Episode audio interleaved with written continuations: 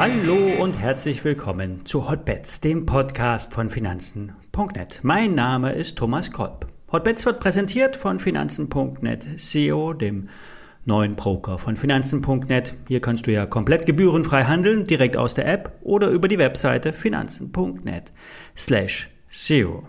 Wie immer, alle nachfolgenden Informationen stellen keine Aufforderung zum Kauf oder Verkauf der betreffenden Werte dar und bei den besprochenen Wertpapieren handelt es sich um sehr volatile Anlagemöglichkeiten mit hohem Risiko. Dies ist keine Anlageberatung, ihr handelt auf eigenes Risiko.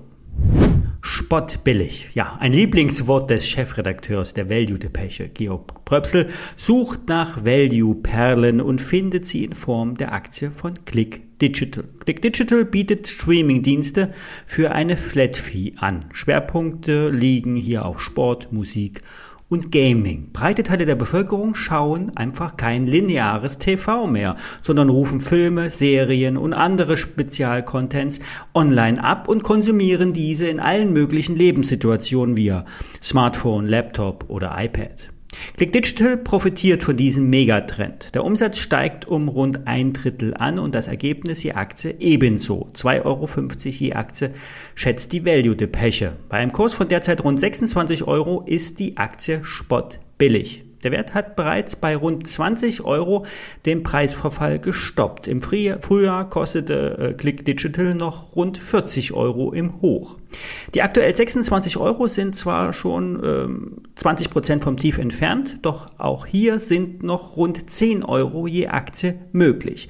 Die Bewertung ist mit einem KGV von 9 mehr als niedrig. Die Marge ist mit 18 Prozent recht hoch und 4 Prozent Dividende gibt es auch noch. Am 2. November kommen die Zahlen, werden die Annahmen bestätigt, winkt das Allzeithoch. Wer sich also vorab positionieren will, kauft die Aktie. Keine Empfehlung und trotzdem interessant ist Pantaflix. Die Filmproduktionsfirma, bekannt durch Matthias Schweighöfer als Gründungsgesellschafter, wollte den Streaming-Markt groß aufrollen und vor allen Dingen die im Ausland lebenden Deutschen mit Content versorgen. Ja, dann sollten die Bezahlstreams äh, für Filme und Serien die Lösung sein. Doch gegen Netflix, Prime, Disney und Apple TV gab es und gibt es keine Chance. Erfolgsversprechender scheinen allerdings die Auftragsproduktionen zu sein. So wurde für Join produziert und diesen Freitag kommt Matthias Schweighöfer mit Army of Thieves, eine Anlehnung an die Netflix-Erfolgsserie Army of the Dead, in die Netflix-Mediathek.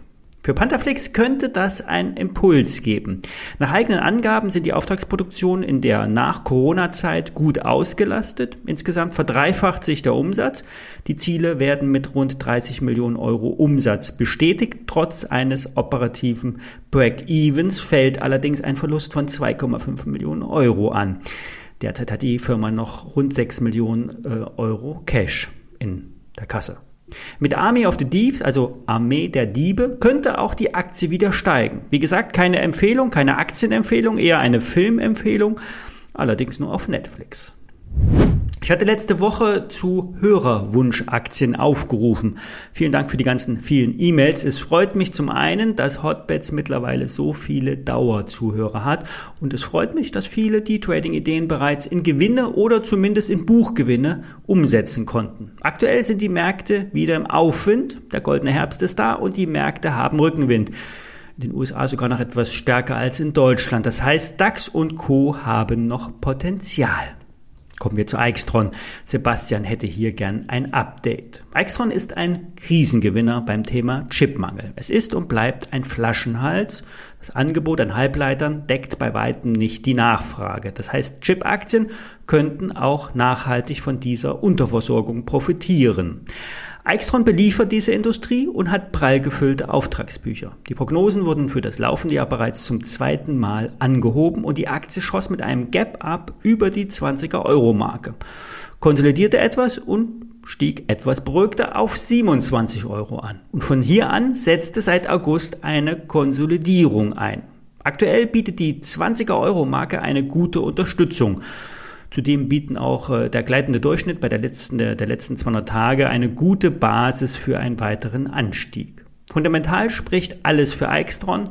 Die Auftragsbücher sind immer noch voll. Es gibt keine Stornierungen. Ganz im Gegenteil. Der Abschwung in der Aktie war eher dem Preisverfall im Tech-Sektor geschuldet. Bei 18,50 Euro, 19 Euro gibt es noch eine Kurslücke, ein sogenanntes Gap. Das könnte noch geschlossen werden, muss es aber nicht. Vielleicht gibt es mal ein Intraday, ein, ein Spike nach unten.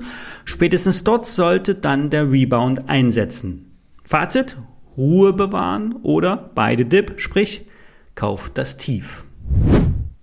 Wer bei den Kryptowährungen noch ein paar äh, Wissenslücken hat und etwas tiefer in die Materie einsteigen will, sollte sich die Krypto Convention merken. Am 5. November, also nächsten Freitag, findet online die zweite Krypto-Convention statt. In rund acht Stunden werden elf Experten in ihr äh, Kryptowissen teilen. Es wird äh, Schaltungen nach Singapur, Berlin, Frankfurt und nach Mallorca geben. Ich werde auch dabei sein und auch ein paar heiße Aktien vorstellen. Wer sich anmelden will, nutzt bitte den Link in den Show Notes. Wer keine Zeit hat, kann sich die Serie auch mit etwas Verzögerung on demand anschauen. Den Link gibt es nur nach der Anmeldung und kostenfrei ist es zudem auch noch. Also meldet euch an und wenn ihr mögt, hören wir uns auch morgen wieder. Bis dann.